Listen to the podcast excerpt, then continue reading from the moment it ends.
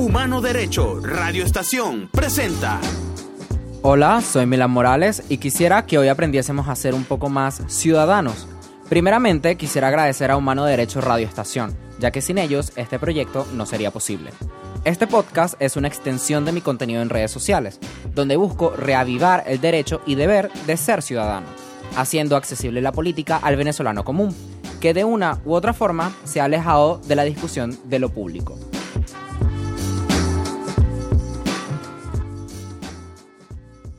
No creo en la representación política actual. No veo mis ideales ni valores personificados. Tampoco los veo enteramente organizados en una agrupación.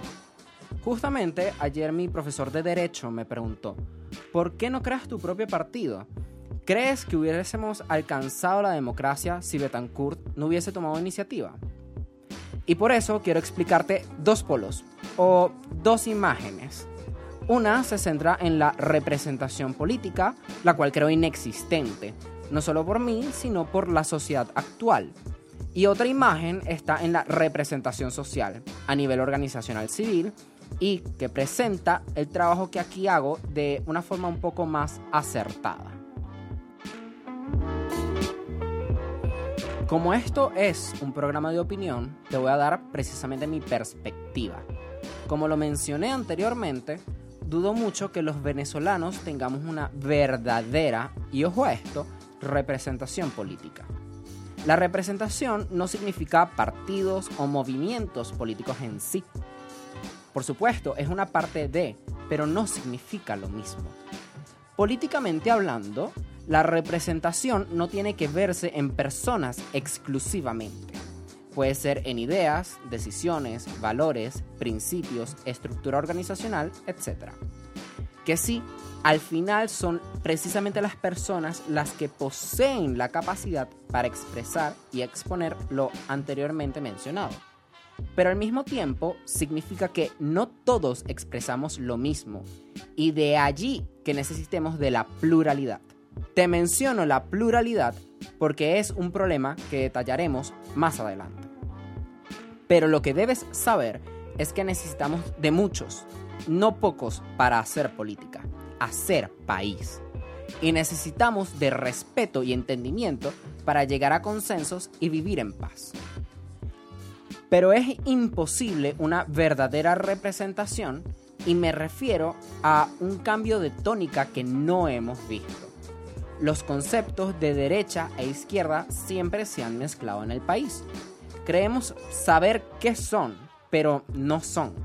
Más si podemos decir que hay una constante, la búsqueda por el estado de bienestar, la socialdemocracia, la centroizquierda o como lo quieras llamar.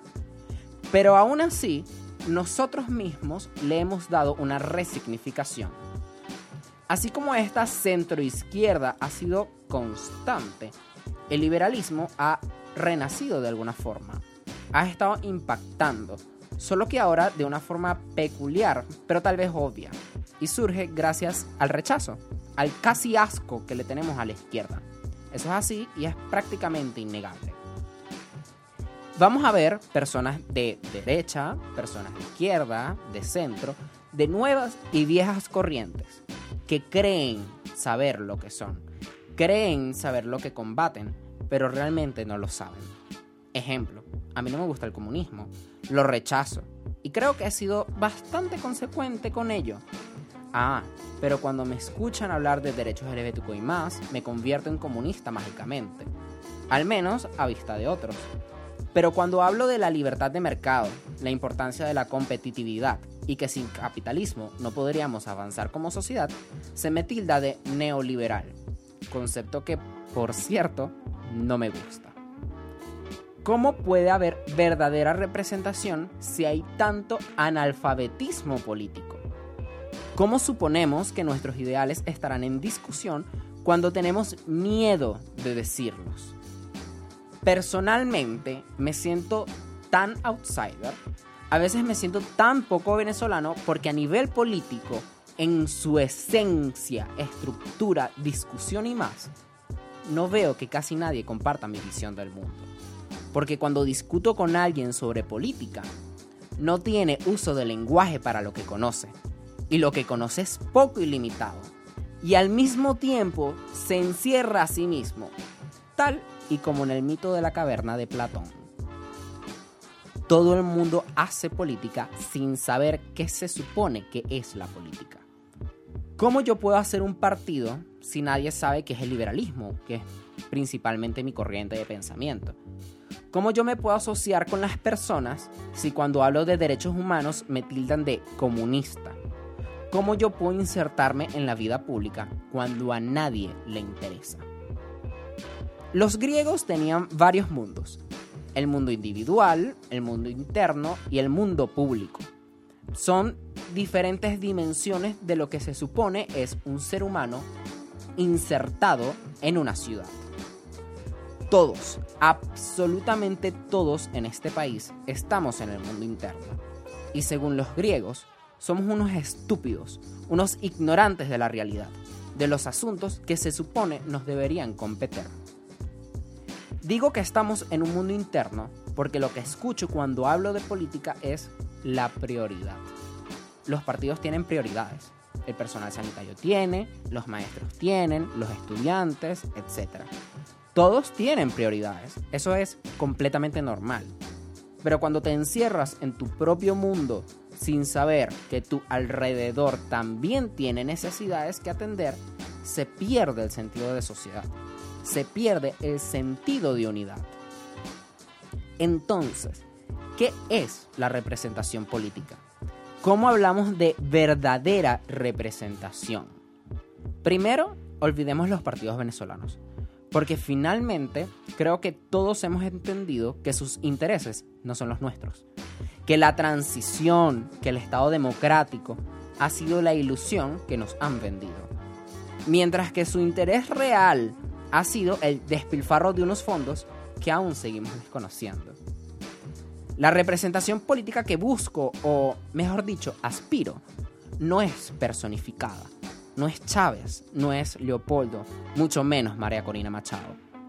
¿Por qué tengo que acudir siempre a un caudillo, a alguien más, ¿Por qué tengo que acudir a una persona y no a un qué? ¿Por qué una persona tiene que ser mi objetivo en vez de buscar mi propio bienestar? Todas estas preguntas aún no tienen respuesta, pero se sintetizan en otra pregunta. ¿Qué es la verdadera representación política? Esa cual debemos alcanzar mediante partidos, siendo estos otra vez no personas exclusivamente me corrijo a mí mismo realmente. No diría cuál, sino cómo se alcanza. Y debería ser primeramente por la educación. La educación no es estudiar ciencias políticas, economía, ni sociología, ni cualquier carrera de humanidades o administración pública. Es buscar términos y multiplicarlos. Es poner en duda todo lo que se afirma. Se tiene que preguntar y buscar, en la medida de lo posible, los orígenes de todo lo que se dice de todo lo que se piensa. Para aprender se debe discutir la política, no debe ser un tema por ignorar, se debe perder aunque sea un poco el miedo a tener voz. Entendemos que el miedo es por la censura, por la autocensura. Entendemos que hay diferentes tipos de situaciones que hacen que no podemos hablar. Pero el negarnos a expresar una realidad, no solo la nuestra, sino la de los demás, es prácticamente una ignorancia y un pecado para la vida social. Pero ahora un espacio publicitario. Además de este podcast, puedes encontrar más de mi contenido en TikTok, Instagram y Twitter. Solo búscame como arroba WokeMilan en todas las redes sociales. Estaré hablando de política, ciudadanía y activismo. Tal vez, algunas veces, estaré hablando de mis propias experiencias de vida con las cuales te puedas sentir representado podrás escucharme cada jueves a las 3 de la tarde, hora Caracas, Venezuela, a través de Apple Podcast, Google Podcast, Spotify y YouTube. Ahora volvemos con el episodio.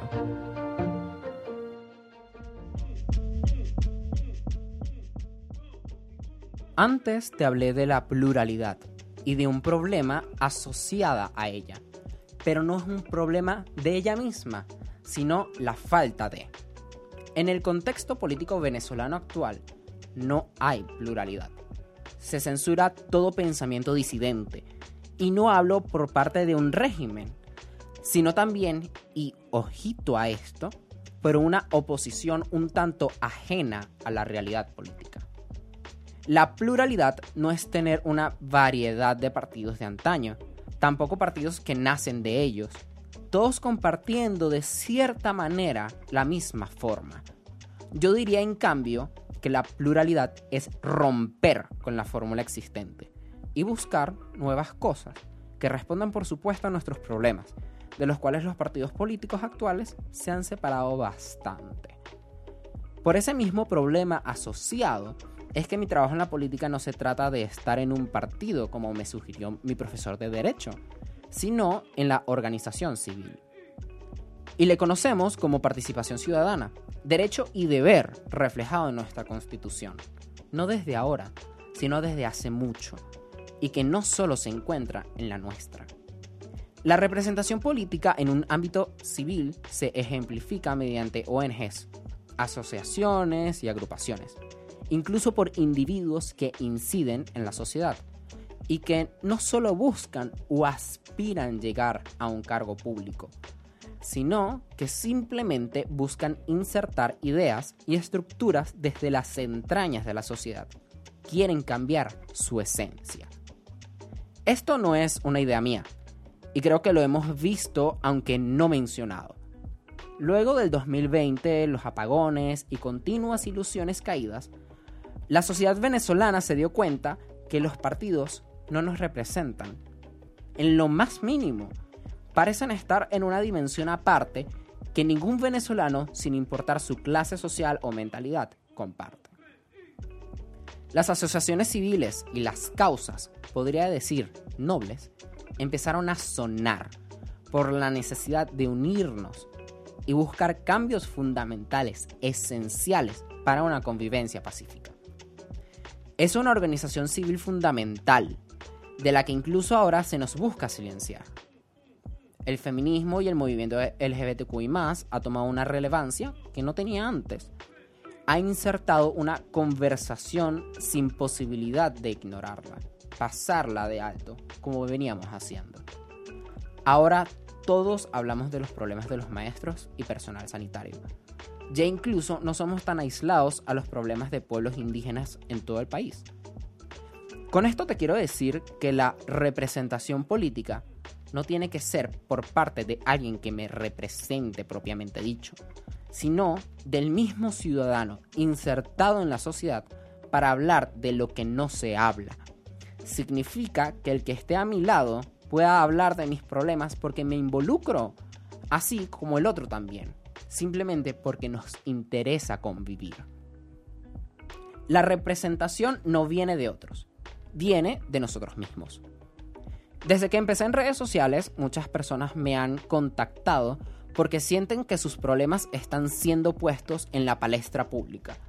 Y no solo se quedan allí, en mencionarlo o hablar de ello en forma privada, sino que también salen a hablar de sus problemas y de los demás, porque esa es mi forma de hacer política. Un partido te moldea, te quita la virtud, como decía Montesquieu, no te permite escuchar, sino solo ciertas cosas. No busca que otros hablen, mucho menos de sí mismo. Todo el mundo en un partido habla por, para y del partido. Mi política personal es una social. Busca que otros hablen. Busca que además de yo representar ciertas cosas, otros lo puedan hacer también. Porque yo no aspiro al poder. A pesar de mi personalidad, a pesar de que esté hablando aquí contigo y que esté estudiando ciencias políticas, no quiero el poder, me repugna. Lo que yo quiero es que mis ideales estén con todos. Lo que busco es que la sociedad venezolana pueda cambiar su esencia a algo mejor y que sin importar un caudillo pueda avanzar por sí misma. A esto yo le llamo consecuencia política. Simplemente seguir en línea con lo que se dice, con lo que se habla y permanecer en esa línea. No tiene que ser estática, tiene que evolucionar, pero tiene que seguir adelante. Y ese es el problema. No estamos acostumbrados a ser consecuentes. Realmente, no nos gusta ser representados.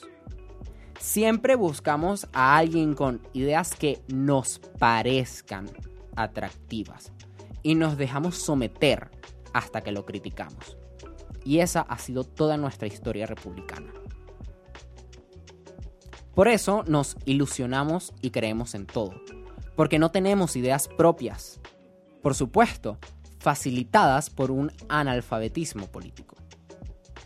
Si alguien que está en el poder no quiere que nosotros conozcamos, que no nos introduzcamos en la vida pública y que seamos los propios ciudadanos representantes, no podremos hacer nada. Estamos a la deriva de la buena voluntad de otro. Una que no va a tener, no tendrá, porque al poder no le agrada que otros piensen. Ahora diré algo que no agradará. No estamos preparados para la democracia. Alcanzarla no nos va a servir de nada. Lo digo porque la democracia tiene un principio esencial, la representación. No la tenemos. Y por tanto, no podemos tener democracia. Porque si entendemos la democracia no solamente como la decía Aristóteles, como el gobierno del pueblo, sino actualmente como un gobierno de la representación ciudadana, entonces no tendremos gobierno. No estamos preparados para pensar por nosotros mismos. No estamos preparados para alzar nuestras voces. Los venezolanos no hablan. Tal vez escuchan cuando quieren. Se quejan, Dirán algunas cosas, pero no pronuncian, no exponen. Las críticas se van, pero no se profundizan, no se generan planes de acción. Y como me dirían en toda la carrera, la política es acción, es praxis. Y la representación tiene que llegar a todos lados. No hablo solo de centros de poder, tiene que ser en todo ámbito social. Me refiero a empresas, ONGs, causas sociales e incluso en familias. Porque desde allí, el núcleo de la sociedad, no hay representación. No vemos pluralidad. No hay entendimiento. Lamentablemente, mis valores no se reflejan, sino solo en unos pocos cristales opacos. Por supuesto reciben luz, pero no la reflejan. Tampoco cambian su color no la enriquecen, no la hacen más fuerte. Saliendo de Venezuela, de esta pequeña esfera, o como dirían algunos de mis profesores, ese paisito, vamos a otros lugares del mundo. Podemos ver que a veces las personas eligen representantes a lo poco cuestionables. Pero repito, la representación no es exclusivamente dada por personas. Se eligen a ciertos candidatos porque representan lo que no se quiere o porque sus principios son necesarios para la estabilidad nacional. Se eligen porque hay una composición compleja que sale de su personalidad. No se ve solo a esa persona, se ve que forma parte de un conjunto. Y los venezolanos no entendemos eso. Nosotros vemos presidente y oposición cuando mucho. No sabemos de diputados, no sabemos de magistrados, no sabemos absolutamente nada de administración pública. Creemos que todo se basa en una persona, un caudillo, un estado paternalista. Y que es esa misma persona la que puede llegar a todos lados. Y siempre fallamos en esa percepción. De allí que la política que busco hacer no deriva de un partido ni el poder, ni deriva de cualquier otra cosa, sino de mi interacción social, de hablar con alguien, al que tengo al lado. Tratar de multiplicar lo poco que conozco con alguien que sé lo puede hacer también. No quiero que un partido encierre mi forma de ver el mundo. Me niego a seguir en un mundo interno, estúpido e ignorante de la realidad.